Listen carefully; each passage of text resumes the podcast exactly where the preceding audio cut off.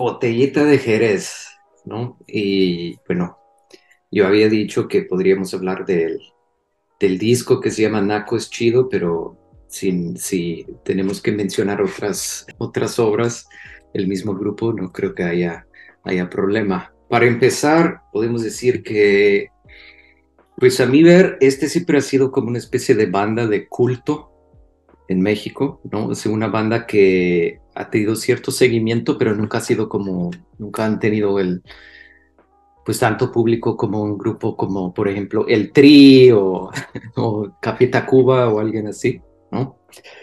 Y bueno, por lo menos según la página de Wikipedia, como la época clásica del grupo sería como del 83 al 87, ¿no?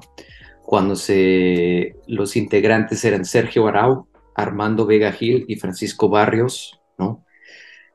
Y sacaron, durante esa época, sacaron tres discos que fueron Botellete de Jerez, La venganza del hijo de Rock y luego Naco es chido, que fue del 87.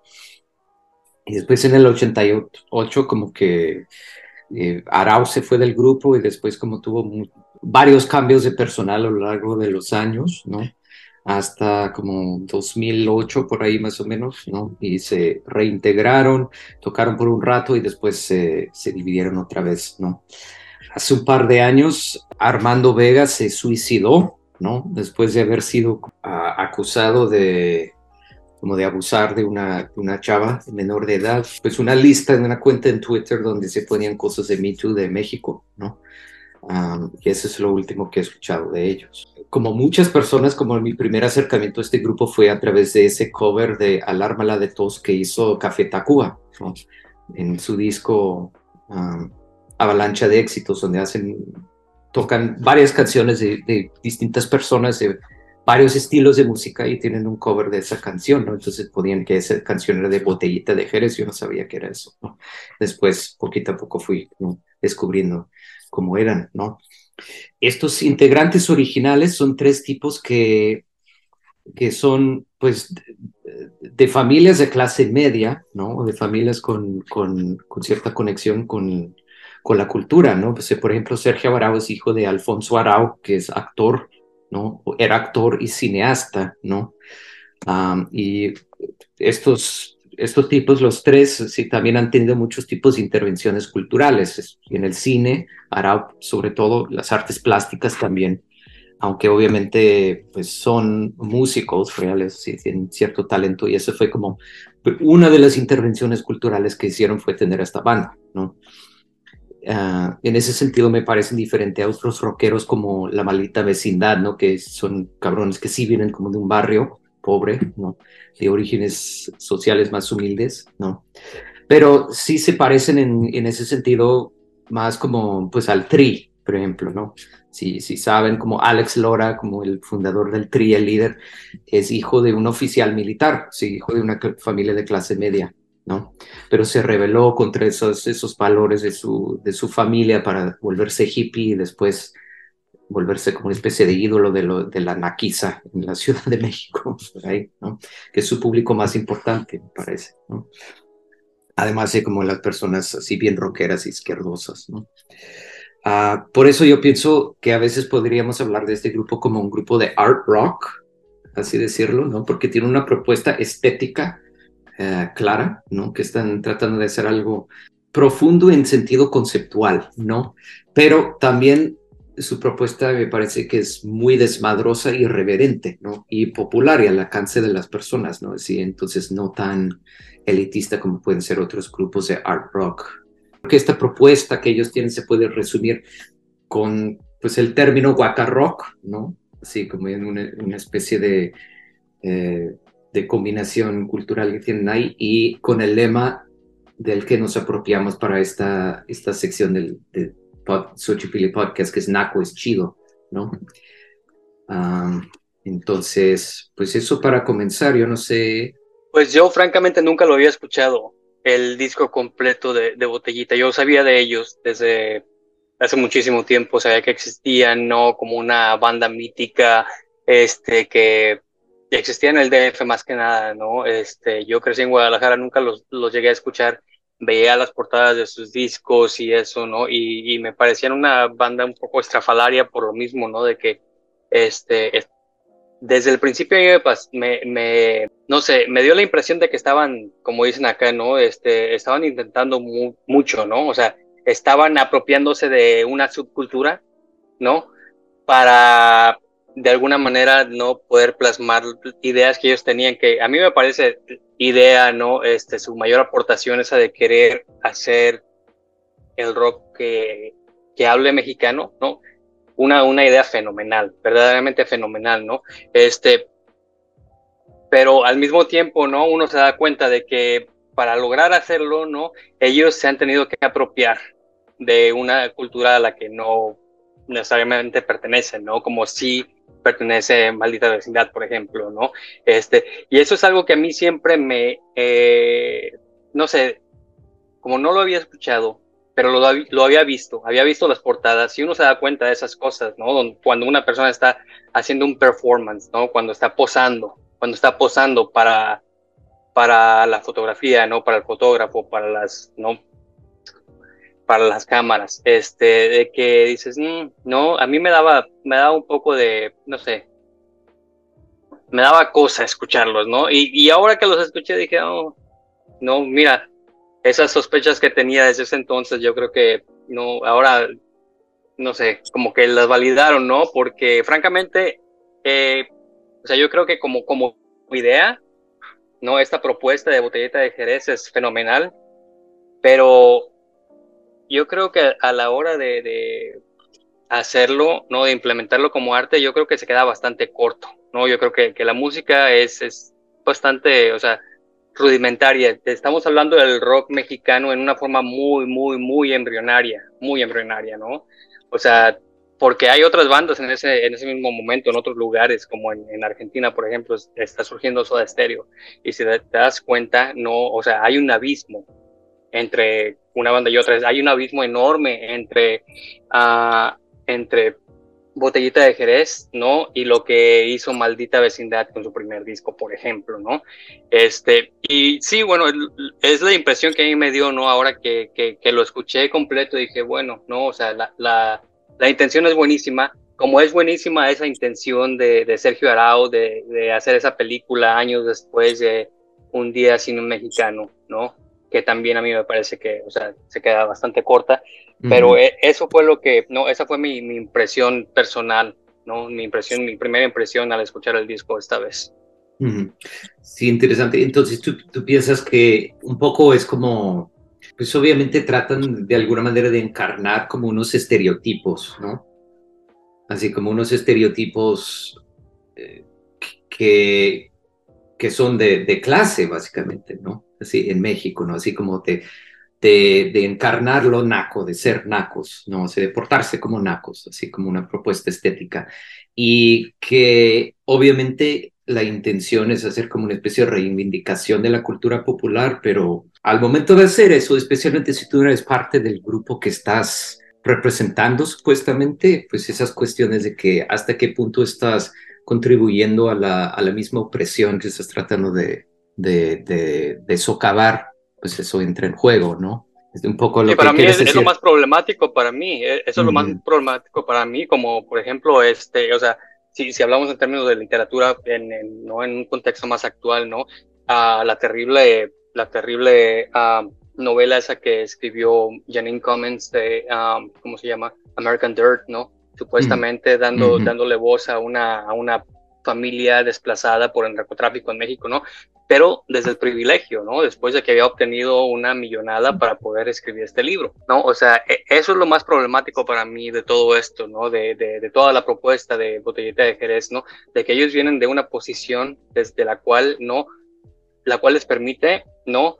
Poder llevar a cabo un proyecto de, de este tipo, ¿no? Sin necesariamente haber, este, vivido las penurias que se viven en este medio que ellos están tratando de, ¿no? Cuya vivencias ellos están tratando de articular.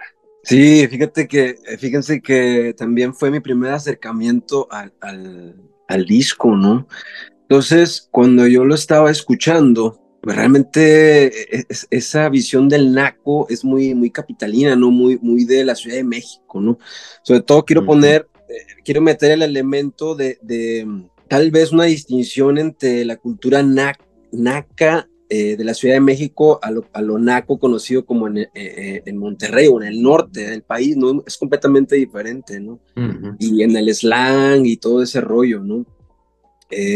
porque al menos yo nunca había escuchado de botellita y dentro de, mi entorno familiar o, de personas de otra generación, pues como que tampoco, ¿no? Entonces, no sé, o sea, yo, yo, yo, también creo que es una cuestión de, es una, es una postura estética, ¿no? Una propuesta estética. Estoy más de acuerdo con esta idea que plantea José de, de lo performativo, de una cuestión de apropiación cultural o una apropiación de, ciertos modismos estéticos y demás, ¿no? Que son muy propios de la Ciudad de México, ¿no? O sea, porque fuera de ahí, pues no se usa tanto, ¿no? O sea, para mí en general, perteneciente a otra generación, digamos que es completamente desconocido. ¿ah? Sí, ese es un punto muy interesante, Pedro, ¿no? O sea, porque yo también estaba, mientras estaba, porque escuché este disco que tuvimos que escuchar como varias veces mientras hacía ejercicio, eso, ¿no? Para como tratar de entender todas las letras y, y, luego como ver qué, qué pasaba. Y sí, yo sentí como, esto es muy, muy, muy chilango, ¿no?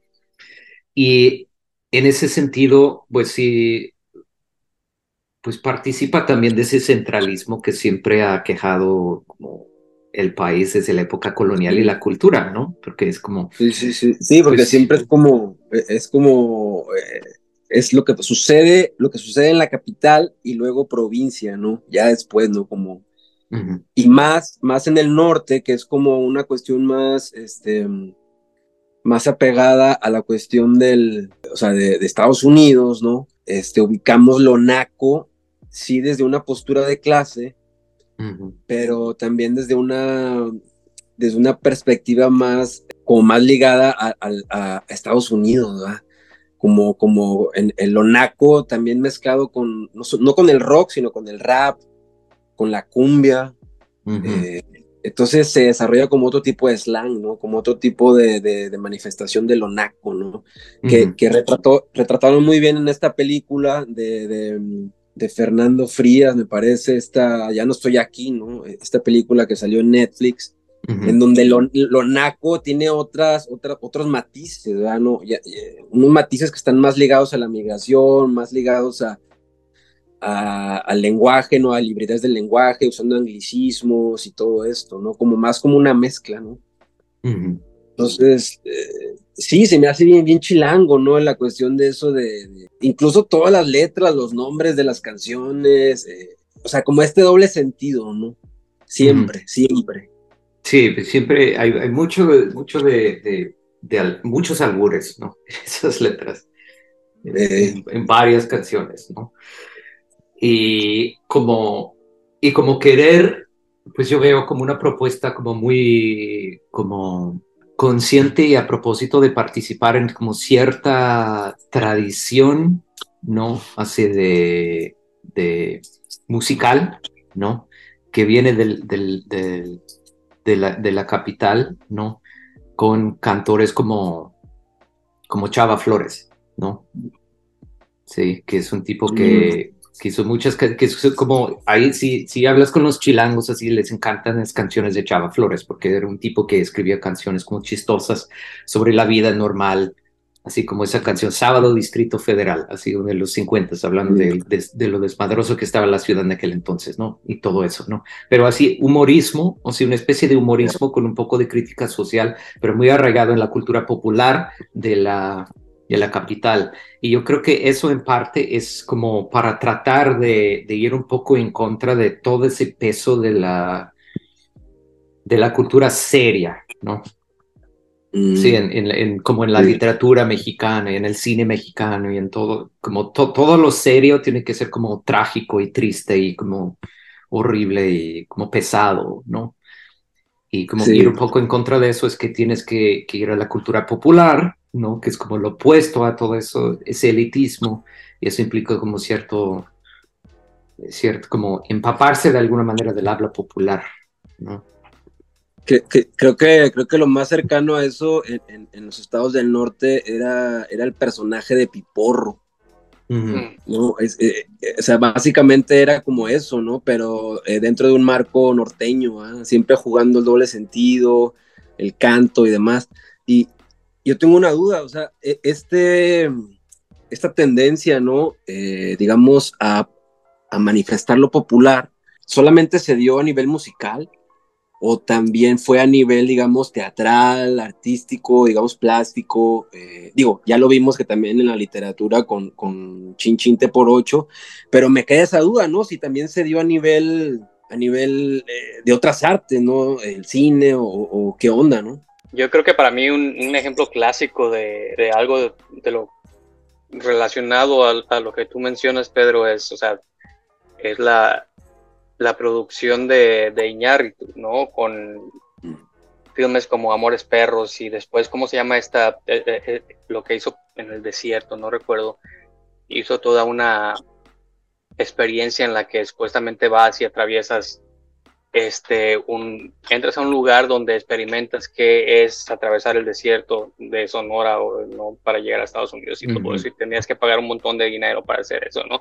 Y eso para mí es una, una apropiación cultural, ¿no? O sea, estar lucrando con la experiencia trágica de miles y miles de personas, ¿no? Eso, eso para mí, ¿no? Es, es una apropiación cultural. Pero pues sí, de, de la misma manera, o sea, hay, en la literatura también existe, ¿no? O sea, lees algunas de las obras de Elena Poniatowska, desde, que, desde donde ella trata de narrar desde, desde el punto de vista de las personas pobres, ¿no? Carlos Fuentes lo hizo en su, en su momento también, algunos de sus personajes, este, en, en su primera novela, eh, La región más transparente, ¿no? este, en el que te da una, una visión más, más amplia de la sociedad ah, de México, ¿no? Pero algunos de sus, ah, de sus personajes no vienen de, de estas de estas clases más uh, desafortunadas, más, más, pobres, ¿no? Y hay un montón, o sea, hay, hay, un montón de ejemplos y yo creo que es, pero yo creo que, no sé, eh, para mí sí son claros ejemplos de apropiación cultural, ¿no? No son necesariamente un deseo de expresar una cultura rica y viva y vibrante, como lo es la cultura popular mexicana, ¿no? Como se ve, por ejemplo, si ustedes escuchan otras bandas de la misma época, más o menos, este, de, de barrios como de Nesa y todo eso, o sea, bandas punk como Rebel de Punk, eh, maldita vez, no, no, eh, Café Tacuba habla de ellos, Rebel de Punk y cosas así, ¿no? Son cosas súper distintas, bien distintas, ¿no? Y son personas que sí vienen de, de, de, de estos barrios, ¿no? Este, pero yo creo que eh, las personas que están en una, en una mejor posición social y económica, ¿no? Tienen esa tendencia, ¿no? De poder uh, de apropiarse de las expresiones culturales de los barrios populares y, ¿no? Pues desarrollarlas porque tienen los medios, porque tienen la manera de hacerlo, ¿no? Y, bueno, y, y, sigue ocurriendo eso en la literatura hasta, hasta la actualidad, ¿no?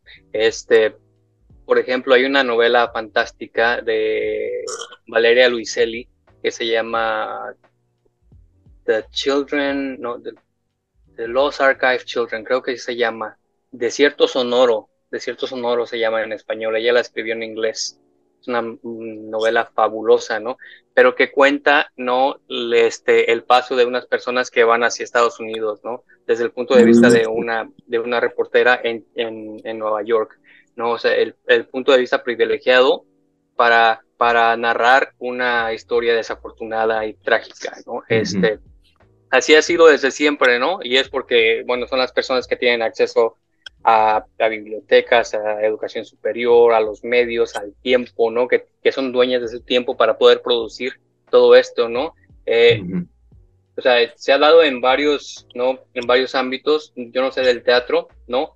Y es por eso que eh, a mí yo cuando estuve estudiando literatura en la universidad, a mí me, me, no, me resultó bastante interesante de que en México no existía, ¿no? De, hasta hace poco, una, una literatura de clase obrera, de clase obrera, ¿no? No que solo hablara sobre la clase obrera, sino que viniera, ¿no? Que surgiera desde el barrio, ¿no? Lo cual sí existe en Estados Unidos. En, en Estados Unidos existe porque existe toda una un sistema de bibliotecas públicas a donde la gente puede tener acceso, ¿no? Sin restricciones, lo cual en nuestro país desafortunadamente no existe, ¿no? Y es por eso que, ¿no? Las personas que están en una mejor posición económica tienen mejores posibilidades de crear en base a la, a la historia y la vivencia de personas de, ¿no? de clase popular. Para volver como a esa cuestión de cómo la presencia de elementos de la cultura popular, ¿no? Sí, en todos los discursos ahora. Yo creo que como a partir de los sesentas, ¿no? En algunos, en algunas cosas como la literatura, digamos como la literatura de la onda y todo eso, empieza con eso, con escribir palabrotas, como que escribir como cosas que se supone que no se debía decir, ¿no? Que no eran como de, no retratando de manera más o menos realista como cierta capa social, sino usando como el habla que hablaba como de la, del consumo de, la música, de las drogas y de, hablar mal, de esa apropiación como del habla popular que tenían como en los hipitecas y eso, ¿no? Eso empieza como una tendencia que vemos ahora, pues, pues claro que todo el mundo dice como todas las palabrotas así incluyen como un chingo de cosas así, como hace Botellita en su, en su propuesta, un chingo de cosas nacas, por así decirlo, un chingo de cosas populares. Y eso ya se volvió como parte de como muchas propuestas estéticas, ¿no? Pero así es en todo el mundo, ¿no? Así en Estados Unidos también, no sé quién no habla, así como los raperos, ¿no? Por ejemplo, que es a veces como una apropiación más o menos uh, consciente así como del habla de los afroamericanos, pero es que también es parte de la cultura, ¿no? Si ya es, es la música que predomina aquí, es el hip hop, ¿no? Entonces, si es predomina y todo el mundo lo escucha, ¿cómo no va a filtrar a, pues todo el mundo como ciertas maneras de hablar, ciertas, uh, ciertos valores, ciertas propuestas, ¿no?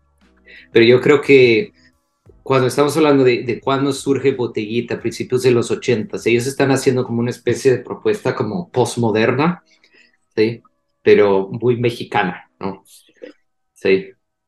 Sí, no, no, yo, yo creo que esa propuesta es fabulosa. A mí, a mí eso fue lo que más me llamó la atención de, de la idea, ¿no? Botellita de Jerez como idea, esa es fabuloso, ¿no? Este, ya como, no, como arte, no tanto, o sea, de, por lo mismo que te decía, ¿no? De que la, la, música a mí me resulta bastante básica. La escuché y dices, bueno, no, o sea, no, su oferta musical como no como que no es bastante lo suficientemente compleja no uh -huh. para poder este no e, elevarlo a, a, a, tal no a la altura que se merece este tipo de propuesta ¿no? sí a mí me parece mucho como como unos performances no no. Sí, como el performance art, como que la gente que hace eso parece como, sí. como lo haces así, ¿no? como, como si no estuvieras intentando mucho, ¿no? como sí. si lo haces y ya, y quedó, ¿no? Y así, un poco, un poco como lo punk, ¿no? Sí, sí, no, Pero, no, no, es nada que desde mi punto de vista se pueda tomar en serio, uh -huh. francamente, o sea, es, uh -huh. es, un performance, más que nada. Uh -huh. Y digo, como una propuesta, como en, en, en, en las carreras de estos tipos, o sea, esta banda fue una cosa que hicieron dentro de muchas otras cosas, ¿no? Entonces, como que una de las cosas que hicimos es tener una banda que, que hizo esta propuesta, pero también hicimos, pues pintábamos, hacemos películas, teatro, qué sé yo, entonces, pues no van a dedicar como tanto tiempo a una, una sola cosa como alguien que fuera, o sea, realmente especialista o, o entregado a ese, ese, esa, no, esa cosa particular, ¿no? Por ahí estaba, estaba leyendo un artículo que no me acuerdo, la, la autora, fue una autora, mencionaba que, que, a nivel musical, o sea, a nivel musical, una de las propuestas de, de, de este disco fue eh, darle un giro a, la cuestión de, lo que se consideraba música. Música, digamos, en el sentido formal, ¿eh? una música que eh, tenía que como tener ciertos criterios estéticos, eh, tenía que grabarse estéticamente, eh, música, digamos, académica.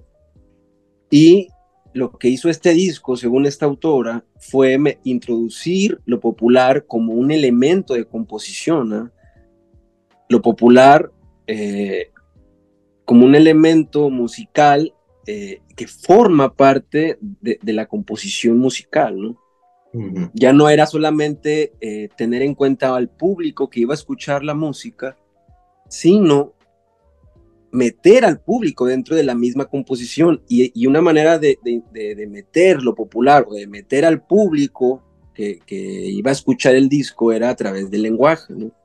Por eso es que de alguna forma vemos un montón de, albures y, tratando como de asimilar un poco el habla de la calle, ¿no? En ese sentido creo que musicalmente mencionaba esta autora que, que fueron como un parteaguas y de alguna forma se empezó como a reconocer eh, el nacimiento de la música popular, como, como algo, algo real. O, sí, o bueno, yo diría como un tipo de rock donde se pueden meter elementos como de, de la música popular, ¿no?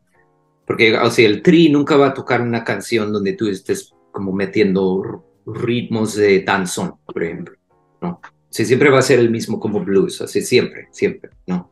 El mismo, así nomás, cantando en español, pero no tiene ningún elemento así como de la música. Ellos están tratando de meter esos ritmos así de distintos tipos de sones y danzón y todo eso. Es, es muy, pues como dice José, es como muy es como un desmadre, como no suena muy bien muchas veces. Pero no fue, no fue, no, fue un poco, no fue un poco a lo que estaba haciendo, bueno, no sé las épocas, se me confunden las épocas, pero eh, pensaba también como en Johnny Cash, no fue algo parecido como esa cuestión de, meter como cocaína eh, en las, en las, cantar en las prisiones, ¿no? Pero yo cuando escuchaba un poco eso, me, venía así, ah, estos güeyes probablemente tengan influencia de Johnny Cash por la cuestión del blues y, todo este rollo, ¿no? Bueno, yo diría que Johnny Cash, bueno, Johnny Cash más bien es como un, ese estilo de música más bien se llama como rockabilly, es como rock con mucha influencia de country, ¿no? Y él, su propuesta de ser una figura así desmadrosa y como... Sí, outlaw, fuera de la Outlaw, un poco así, pues yo, yo veo un poco de eso en, la pose que ellos toman, ¿no? Pero musicalmente, ese Johnny Cash tocaba, por ejemplo, pues mucha influencia de música folclórica, música country, todo eso, ¿no? Ah, pero lo que voy aquí es que es muy diferente como tener música, la música de rock, o sea, viene del blues y del country de Estados Unidos, ¿no? Y había como muy pocas bandas en esa época que tocaban esa música de rock y también trataban de inyectar como elementos, por ejemplo, de corridos o de danzón o de son jarocho o de lo que sea, los estilos de música así autóctonos. Algunos grupos lo hacían, ¿no? Esos grupos que tocaban mucho mejor que Botellita, oh, como Santana, por ejemplo, que metían cosas, de, mezclaban cosas que venían de música caribeña, ¿no? Sobre todo, ¿no? o el grupo War, sí, varios, ¿no? Pero, pero yo creo que sí. A lo que tú, tú, tú decías, como esa, ese artículo, lo que sea que leíste, hablaba de eso, de la, de la, la noción de que, bueno, vamos a hacer rock, pero que tiene que tener algunos elementos como muy mexicanos metidos ahí. No está como súper logrado, como, como dice José, yo estaría de acuerdo. Para ver eso bien logrado, pues vas ahí como por ejemplo un disco como Rey de Café Tacuba, que es un, a mí me parece un discazo, donde ellos incorporan muchísimos tipos de música, así no solo de México, sino de distintos lugares y cada canción es, casi cada canción de ese disco es excelente, ¿no? y bien logrado en, en varios estilos, con una propuesta estética bien hecha. Pero son distinto tipo de músico. Sí, creo que está, está ahí la propuesta, pero como ustedes dicen, no, no, no, o sea, no está bien lograda, pero se logra como ver, ¿no? Yo eh, veía, el, por ejemplo, en la, en la canción esta del Zarco, el Zarco, que es, que es, es, es, es, una historia, es una narrativa de un, de un asaltante, ¿no? De, de un de un antihéroe popular, ¿no? Que se puede asimilar mucho también con la cuestión del corrido. Y incluso, por ejemplo, hay, hay, una canción, una salsa de, de, la Boe, Juanito Alimaña, ¿no? Que narra como estas historias de, de, como de antihéroes populares que hacen, que hacen cagadero y, venden droga y todo esto. Sí, yo creo que una de las cosas que, no sé, que me vino a la mente mientras yo lo escuchaba es que está tan mal logrado este álbum, tan, tan mal logrado que es casi como una parodia, es casi como una parodia del rock, ¿no es cierto? O sea, ellos están, están incorporando todos estos elementos que son fabulosos, el habla de la Ciudad de México y todo eso. Pero no es intencional eso, no es intencional. Bueno, e, esa es mi pregunta, ¿no? A lo mejor es, es, intencional o a lo mejor eran tan malos músicos que no podían hacer otra cosa mejor, ¿ves? Pero de cualquier manera, al escuchar el álbum parece una parodia, ¿no? O sea, porque te das cuenta, o sea, este disco se grabó en 1987, ¿no? O sea, ya habían grabado otros antes, o sea, ya tenían un poquito de experiencia. Pero como dice Brandon, ¿no? O sea, esta es música que sale de Estados Unidos, que viene del, del blues, ¿no? Que viene de, de, ¿no? De toda una fusión de géneros, ¿no? Y hay bandas, o sea, si, si ellos lo que quieren hacer es una propuesta súper mexicana de un género extranjero, ¿no? Entonces, yo creo que lo que, una de las preguntas que debemos hacer es la siguiente, es uh, ¿con qué lo estamos comparando? ¿No? ¿Cuáles son los referentes? O sea, ¿por qué quiere ser algo mexicano de un producto extranjero? Está bien, ok, lo quiere ser, buena propuesta, pero vamos a ver con qué te estás comparando, cuáles son las bandas con las que quieres romper, ¿no? O sea, estamos hablando de que 13 años antes, 13 años antes se había grabado un disco, ¿no? llamado The Dark Side of the Moon, ¿no? Lo escuchas hoy en día, 50 años después, y es una, obra así, ¿no? Que te, deja sin aliento, ¿no? O sea, la escuchas y te, te, alucina, ¿no?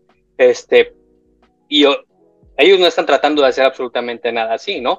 Cuando yo estaba, no, estaba escuchando, le dije, no, es que una propuesta de rock nacional, esto no puede ser una propuesta de rock nacional, ¿no? O sea, esto es más bien como una parodia, yo creo que ellos, a lo mejor eh, su propuesta de, verdad es parodiar, parodiar el rock, no necesariamente crear un, un rock nacional, ¿no?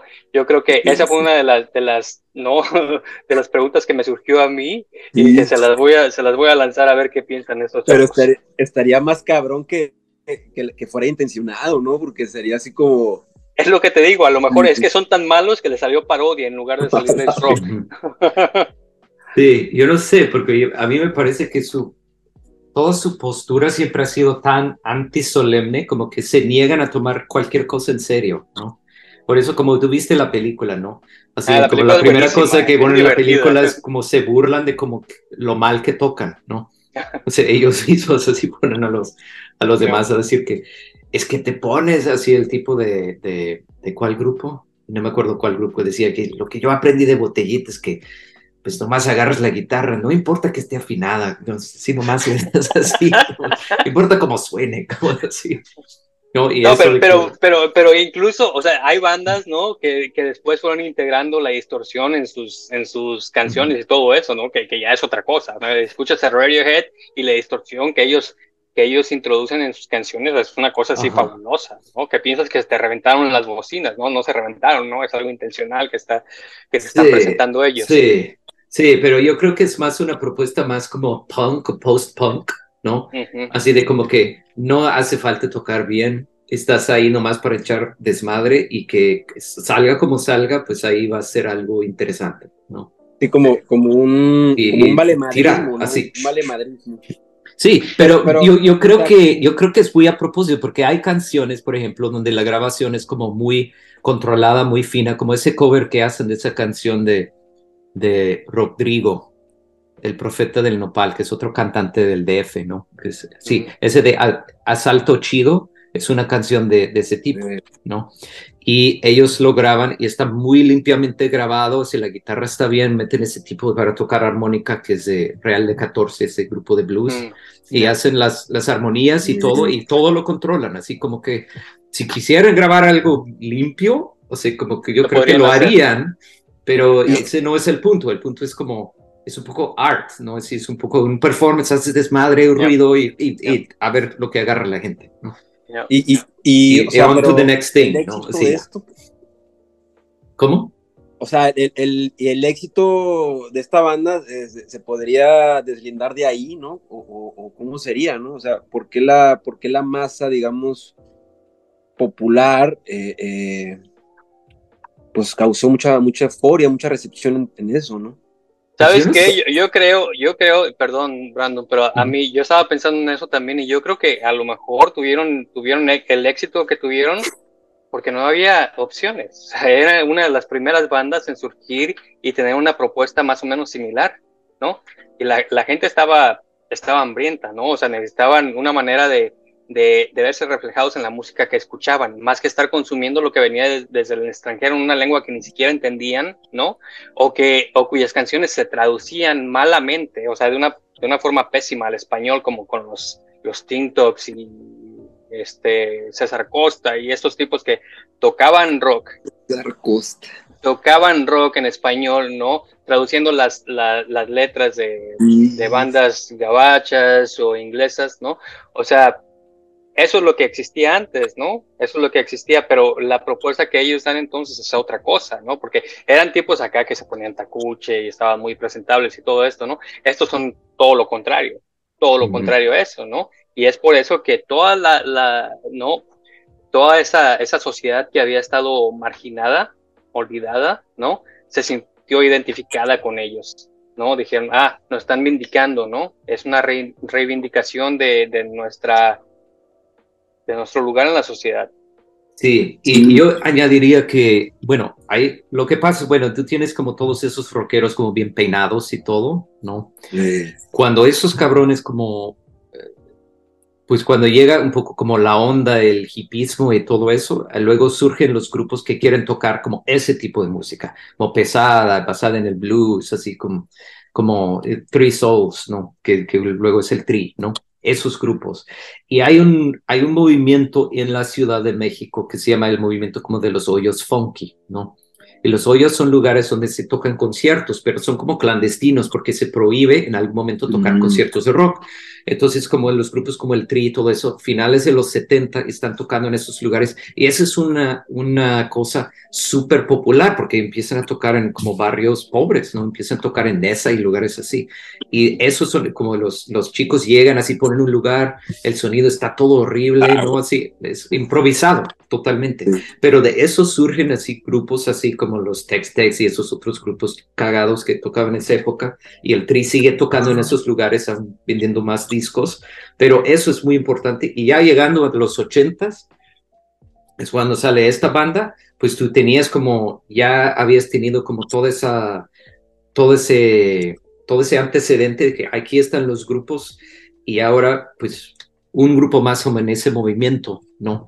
Pero yo diría tal vez con un poco más de influencia de ese, de ese punk, de ese post-punk, así de esas cosas que estaban en, en onda en ese momento y su cosa particular, pero no, no había muchos, y yo no sé, tal vez tenían como conectes para, para que tocaran sus canciones un poco en radio, quién sabe, yo no sé.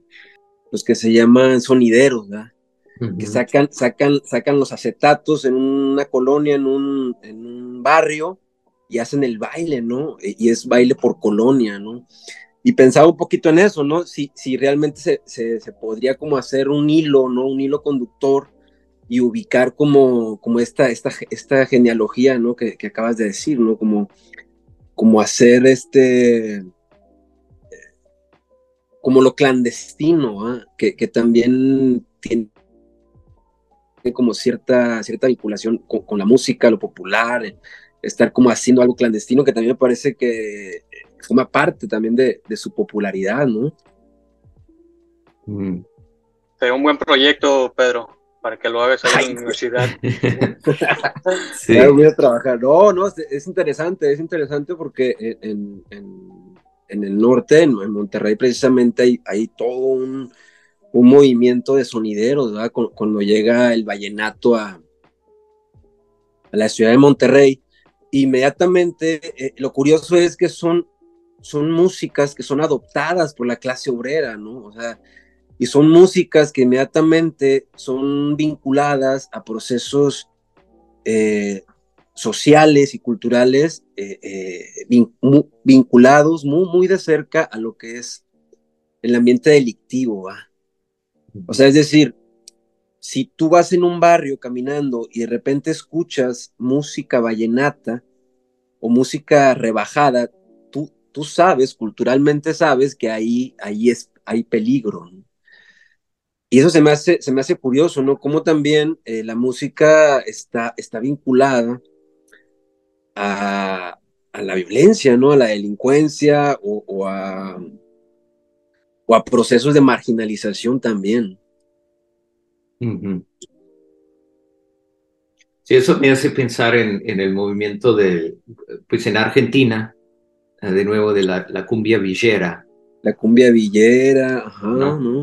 Sí, que es algo como muy pues, pues, ya surgió. Pues, el, mismo nombre, ¿no? El mismo nombre, ¿no? El mismo nombre de, de la villa, ¿no? Eh, son barrios, barrios marginales, sí. barrios pesados. Hay una, hay una serie en Netflix que yo no sé si ustedes vieron precisamente de Argentina, se llama El Marginal, ¿no? Donde este, se lleva a cabo dentro de un presidiario, este, dentro de una, una prisión ahí una cosa, es bien fuerte, súper, súper fuerte. Este, Se lo recomiendo mucho. Se llama El Marginal. Hicieron una versión mexicana que es pésima, pésima muy, muy mala. Pero eh, eh, esta, esta serie argentina es buenísima y este, el personaje principal, es así como un Tony Soprano de la cárcel, este, se llama Borges. muy bueno, es, el tipo es terrible, ¿no? O sea, es un tipo que asesino, mata gente y todo eso, pero sí, tiene ese, ese nombre de Borges, pero este me, eh, se los menciono porque precisamente una de las uh, de las cosas que hacen ellos es escuchar ese tipo de música dentro de la, de la prisión y bailan y todo eso, ¿no? Y hay un, hay un grupo de, eh, de personas que son, o sea, mm, los marginales dentro de la prisión, que son como bolivianos y peruanos y todo esto, es que, que se defienden en contra de los Borges, es pelean en contra de ellos y todo eso, pero es, la música que producen y escuchan ellos dentro de la, de la prisión. Bueno, como nos quedan así como poco menos de 10 minutos, yo les quería ah, hacer como una última pregunta, creo en cuanto a esto, ¿no? Pues ya dije, como a mí me parece como esta, esta propuesta de botellita era una propuesta así como muy postmoderna, ¿no? Pero en versión mexicana, ¿no? Y eso de la, pues las estéticas postmodernas y, y ya saben, como las teorías de la postmodernidad han sido siempre como controversiales en América Latina porque son realmente teorías que hablan de lo que pasa en el norte, ¿no? Sí, como que, que y pues sea preguntado, por ejemplo, pues cómo se puede hablar de una posmodernidad en un lugar donde no llegó la modernidad siquiera, O, por ejemplo, donde que un lugar donde que siempre ha sido como el lado como entendido como la no modernidad o el espacio de la falta de modernidad desde la perspectiva del norte, ¿no? Entonces, por ejemplo, Roger Bartra tiene este concepto de la desmodernidad, ¿no? Es como la posmodernidad, pero es desmadre, ¿no? Posmodernidad en México es así, ese tipo de desmadre. ¿Por qué? Porque los mexicanos son excedentes de la modernidad, ¿no? Sí, la modernidad se constituye, o sea, la noción de qué es la modernidad se constituye excluyendo a mucha gente, incluyendo a los mexicanos. Entonces está pensada la modernidad sin los mexicanos o los mexicanos que no pueden ser parte de eso. Entonces, cuando se interactúa con estos conceptos. O cuando se expresa culturalmente qué ocurre en esta época globalizada, ¿no? Con, con esta cultura donde estamos borrando las fronteras entre lo alto y lo bajo, pues tenemos una desmodernidad, es un desmadre de, que demuestra como cuáles son, de alguna manera, te das cuenta mejor como viendo cómo es la cultura en un lugar como México, las contradicciones y fallas de la modernidad, ¿no? Y un concepto que me parece clave para entender eso es como lo naco, ¿no? Sí, porque dicen naco es chido, ¿no? Entonces, para un poco para cerrar aquí, pues les quería preguntar cómo piensan lo naco y cómo piensan como la, la apropiación de esa palabra y, esa, pues, eh, esa estética, por así decirlo, por botellita de Jerez. No, pues yo creo que, como ya lo dijimos, ¿no? Es una, no, una apropiación cultural de, de una parte de la sociedad que ha sido marginada, ¿no? Y que, que puede producir, ¿no? Que puede producir su propia cultura, propia, la produce, ¿no? Pero no tiene esta, una manera de, de, poder proyectarla hacia, hacia el exterior de la manera que sí lo tienen personas como, ¿no? Los integrantes de Botellita, Botellita de Jerez, ¿no? Este, yo creo que eso para mí es una de las, es una de las grandes problemáticas de, de, la cultura en general, no necesariamente la cultura mexicana, sino de la cultura en Estados Unidos también, muchas veces, ¿no? De que este, la cultura en sí se va, se va construyendo, ¿no? Este, día a día en las comunidades y después vienen personas en una, en una mejor posición, ¿no? Este, personas que están vinculadas con los gatekeepers, ¿no? Personas que tienen acceso, ¿no? Y que pueden difundir ideas, ¿no? Y son las personas que vienen teniendo, ¿no? La proyección que tuvo Botelleta de Jerez, por ejemplo, ¿no? Yo creo que para mí ese es uno de los, ¿no? Una, una de las lecciones que yo me llevo de haber escuchado este, este disco, ¿no? De que sí, eso sigue, pasó en ese entonces y sigue pasando ahora. Sí, fíjate que eso, yo desde que tomé el curso contigo, Brandon, de, de Lonaco, siempre me, me, pegó, ¿no? Me pegó, em, porque, a ver, yo, yo sinceramente, yo vengo de una clase popular así, naco, naquísima, ¿no? O sea, cabrona. Entonces, eh, me causaba un poquito de conflicto porque decía, bueno, a ver, pues yo vengo de lo naco, pero ahora tengo cierto acceso a la cultura, ¿no? Y eso me, me, me quita, o sea, me, me, redime de ser naco, o, qué pedo, ¿no?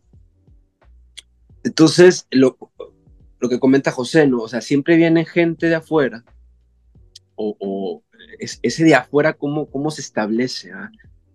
¿Cuál, es, ¿Cuál es el límite de, de, afuera y de adentro, ¿no? Acceso a la educación, ya estás afuera, eh, acceso a las bibliotecas, estás fuera, eh, tener cierto grado académico, estás fuera del ONACO. O sea, yo me hacía esa, esa cuestión porque yo realmente, eh, vitalmente, dentro de mi experiencia de, de, vida, siempre he estado como en, entre los límites de ese rollo, ¿no? Porque, y estoy con la banda, o sea, yo no puedo ostentar no puedo ostentar cierta cultura, no, no, no puedo estar hablando eh, en términos de, ay, sí, que tal libro y la chingada, ¿no? Porque pues, te, van a hacer mierda la, raza, ¿no? Yo lo veo un poco como esta cuestión del lenguaje, ¿no? Y también eh, eh, cuando estoy en, el rollo académico, lo que sea, no, no puedo usar el lenguaje del, del, barrio, ¿no? Que es un lenguaje tildado de naco, ¿no? Entonces, como que siempre me he estado moviendo en estos límites, ¿no? Y al momento de escuchar eh, eh, esta cuestión de botellita de Jerez, eh, decía, bueno, esos cabrones, pues ya no son nacos, güey. ¿Por qué? Porque, fíjate, mi, mi, razonamiento es este, estos güeyes no son nacos, pues porque estos güeyes tienen acceso a instrumentos, ¿verdad? Simplemente por eso, o, o porque tienen cierta formación musical.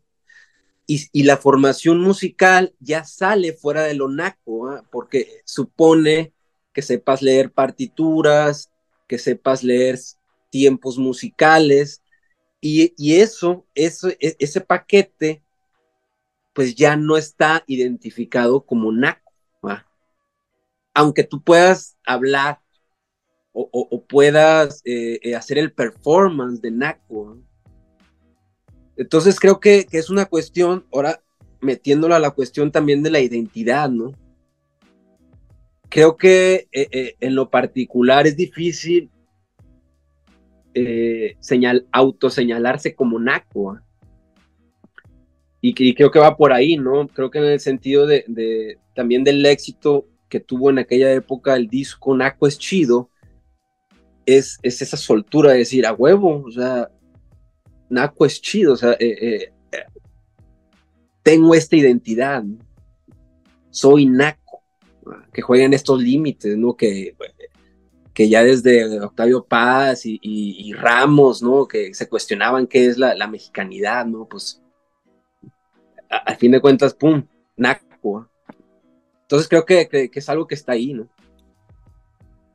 Cantinflié, ¿no? Cantinflié un poquito.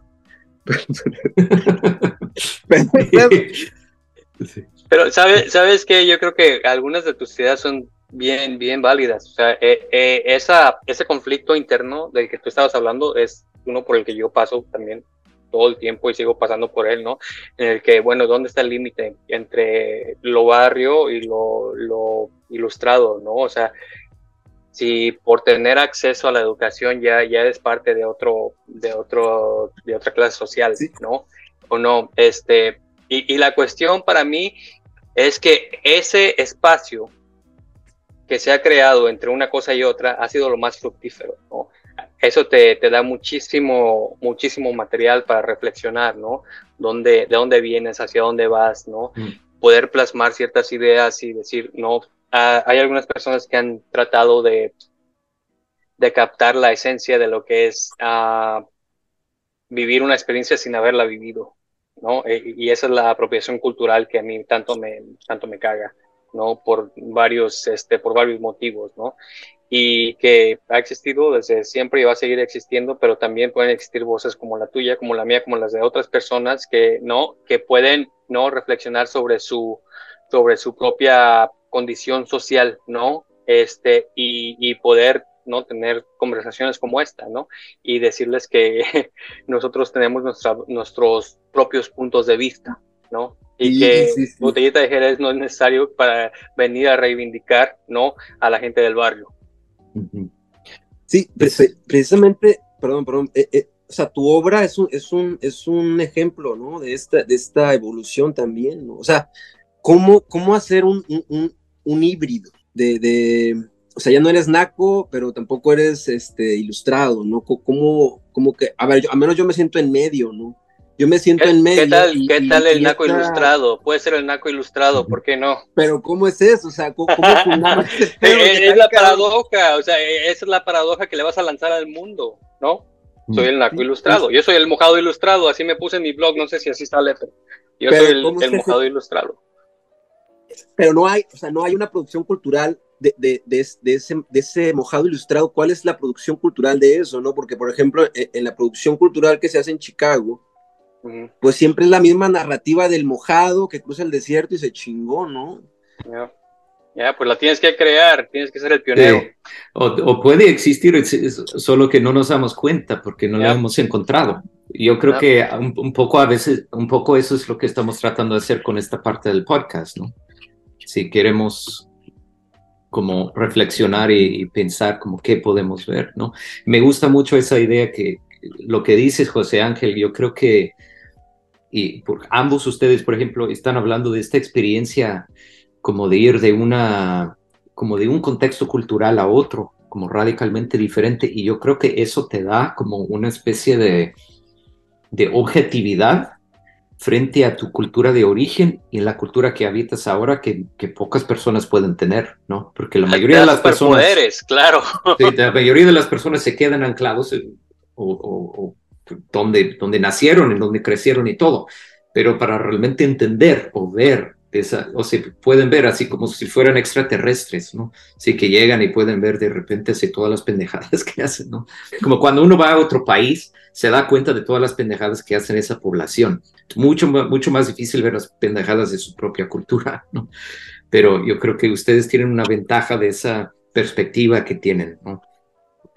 Y bueno, para cerrar, porque tenemos que cerrar, me gustó lo que dijiste, José Ángel, eh, el Naco Ilustrado, ¿no? Tal vez debamos cambiar, cambiar el, nombre de esta sección de, Naco es chido a Naco Ilustrado. Porque decirlo Naco es chido. porque decirlo Naco es chido, pues, como dices, parece una, una, buena propuesta, ¿no? Pero la cuestión es que, pues, ¿cómo, cómo se va a llevar a cabo esa propuesta? ¿no? Claro, claro. Y, puede ser un, punto de partida para nosotros para imaginar otra propuesta que puede ser más radical o más, ¿no? Claro, y aparte de eso, que eso del Naco, de Naco es chido es también un plagio, ¿no? De, de Black is Beautiful, ¿no? O sea, es lo que hicieron ellos, hacer, ¿no? Darle la vuelta a la tortilla y se trajeron el lema de, de Estados Unidos y dijeron, en vez de decir Black is Beautiful, vamos a, a decir Naco es chido, ¿no? Este, no, yo creo que como tú dices, Brandon, esta, esta propuesta que podemos no proyectar nosotros en cierto momento, eh, que en la que yo vengo trabajando desde hace ya tiempo, es esa, ¿no? Decir, ¿no? Eh, el naco ilustrado, en mi caso, el mojado ilustrado, te digo que eh, es una paradoja, es una paradoja que va a sacar de onda a la gente, porque pues no, o sea, nosotros al, al, al, indocumentado no se le conoce por ser una persona ilustrada, ¿no? No se le relaciona con la, con la cultura libresca, ¿no? Pero, o sea... Precisamente es esa falta de, de, documentación de cosas escritas que te ponen ese, ese, esa posición eh, pues indecisa, como que en el aire, ¿no? Porque no tienes el documento.